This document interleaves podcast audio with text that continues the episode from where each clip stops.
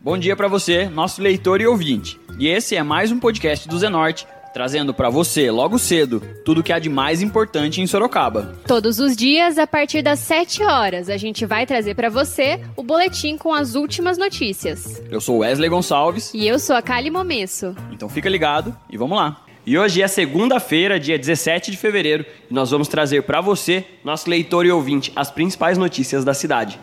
E a gente começa falando das festividades de carnaval que começam esta semana em todo o país. Para garantir a segurança dos foliões, a Polícia Militar do Estado de São Paulo anunciou um esquema especial de segurança para o feriado prolongado. O governador João Dória do PSDB, apresentou na última sexta-feira, dia 14, as diretrizes da Operação Carnaval Mais Seguro, de 21 a 26 de fevereiro e de 29 de fevereiro a 1 de março. A operação envolverá em média 15 mil policiais por dia. A Secretaria de Segurança Pública Estadual mapeou um total de 2.815 eventos carnavalescos que vão ocorrer em todas as regiões do estado. Os maiores eventos se concentrarão na capital paulista, que terá desfiles no Sambódromo do AMB e mais de 600 blocos carnavalescos, alguns deles com previsão de mais de 40 mil pessoas em um único desfile de rua. A estimativa é de que 15 milhões de foliões participem do carnaval na cidade de São Paulo. Escuta só o anúncio feito pelo governador do estado, João Dória, sobre o carnaval. 15 mil policiais efetivos por dia operando, mas nós estamos falando de uma operação praticamente de 24 horas por dia. É uma mega operação uh, policial preventiva e vamos utilizar, inclusive, a identificação facial, que nós lançamos há três semanas, menos de três semanas, aqui em São Paulo, e que será aplicado pela primeira vez no âmbito de uh, mega movimentos, mega eventos no Carnaval de São Paulo. Isso vai contribuir também para melhorar a segurança dos que se dirigirão às ruas uh, para se divertir durante o período do carnaval e também no sambódromo aqui na capital de São Paulo. E aqui na cidade, em Sorocaba, a Secretaria Municipal de Cultura já havia anunciado a programação especial para a data, que também terá um esquema de segurança com o apoio da Guarda Civil Municipal. Só para relembrar, serão quatro blocos carnavalescos com o apoio da Secult que disponibilizará banheiros químicos, segurança e ambulância aos blocos credenciados, que são Depois a Gente Se Vira, que se apresenta no dia 21 de fevereiro, o Crucatá e o Caranguejo no dia 22 de fevereiro, e o Bloco do Lapa, que vai para a rua no dia 25 de fevereiro.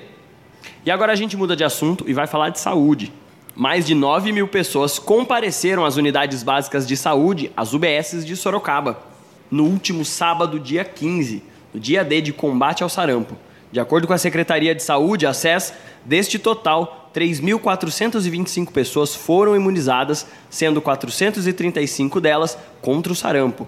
1.368 pessoas foram vacinadas contra a febre amarela e outros 1.682 munícipes receberam outros tipos de vacina que estavam atrasadas. Quem não conseguiu ser vacinado pode procurar as unidades de saúde até o final do mês de fevereiro. A Secretaria de Saúde ressaltou que, embora a prioridade seja vacinar as crianças a partir de 5 anos a adolescentes de até 19 anos, toda a população a partir de seis meses, até os nascidos a partir de 1960, que não tinham comparecido no dia D, devem procurar uma das UBSs para verificar a situação da sua carteirinha de vacina e receber aí as doses que estão faltando. Até o momento, Sorocaba já registrou três casos confirmados da doença. Em 2019, foram 76 casos confirmados. Durante o período da campanha, também estará disponível a vacina contra a febre amarela para toda a população a partir de nove meses de idade, para atualização do sistema vacinal. E agora a gente continua falando de outro problema de saúde pública aqui da nossa região, a dengue. A Operação Catatreco terminou seu período de ação na última sexta-feira, dia 14, somando 22 toneladas de materiais inservíveis recolhidos em 50 bairros do município. Realizada pela Prefeitura de Sorocaba, através da Secretaria de Serviços Públicos e Obras, a SERPO, em parceria com as Secretarias de Saúde, Meio Ambiente e Sustentabilidade e também com a autarquia do Serviço Autônomo de Água e Esgoto, o SAI, o objetivo foi eliminar possíveis criadores do mosquito da dengue. A Operação Catatreco veio na sequência do dia D de combate à dengue, que aconteceu no último dia 8 de fevereiro, envolvendo mais de 300 servidores públicos que se dividiram em pontos estratégicos da cidade, orientando e chamando a atenção da população para a importância de combater o mosquito transmissor da dengue, da chikungunya e da zika. Sorocaba já registrou 190 casos confirmados de dengue. Dentre eles, 140 são autóctones, que foram registrados dentro do próprio município. 47 são importados e três deles indeterminados, além de cinco casos de chikungunya, três autóctones e dois importados. E você lembra quais são os sintomas da dengue? Para não esquecer, escuta só o recado da chefe de divisão de zoonoses, a Thaís Butti. Olá, meu nome é Thais Bult, eu sou médica veterinária, chefe da divisão de zoonoses. Estou aqui hoje para reforçar os cuidados com a dengue. Nesse período de alerta, é importante lembrar dos sintomas da dengue. Caso você sinta febre alta, dor no corpo, dor nas juntas, manchas vermelhas pelo corpo, dor de cabeça, se dirija imediatamente a uma unidade de saúde porque pode ser dengue e a dengue mata. Caso você esteja com suspeita de dengue, fique atento aos sinais de alerta e de agravamento dos sintomas. Dificuldade para respirar, dor intensa no abdômen, vômitos persistentes, sangramentos em gengiva ou uma menstruação mais forte, tudo isso pode ser ser um sinal de agravamento e você tem que ir imediatamente para a unidade de saúde receber o tratamento adequado. Lembrando que para acabar com o mosquito da dengue, a gente precisa da sua colaboração. Não deixe a água parada.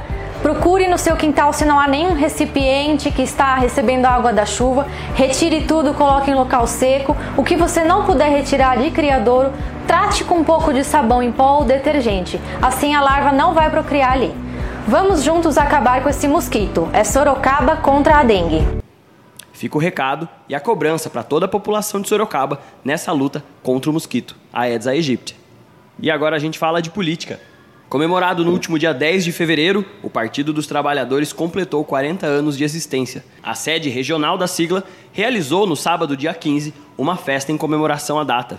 O encontro contou com a participação de líderes da sigla, correligionários e até integrantes de outros partidos, como o pré-candidato à Prefeitura de Sorocaba, o ex-vereador e ex-deputado estadual Raul Marcelo do PSOL.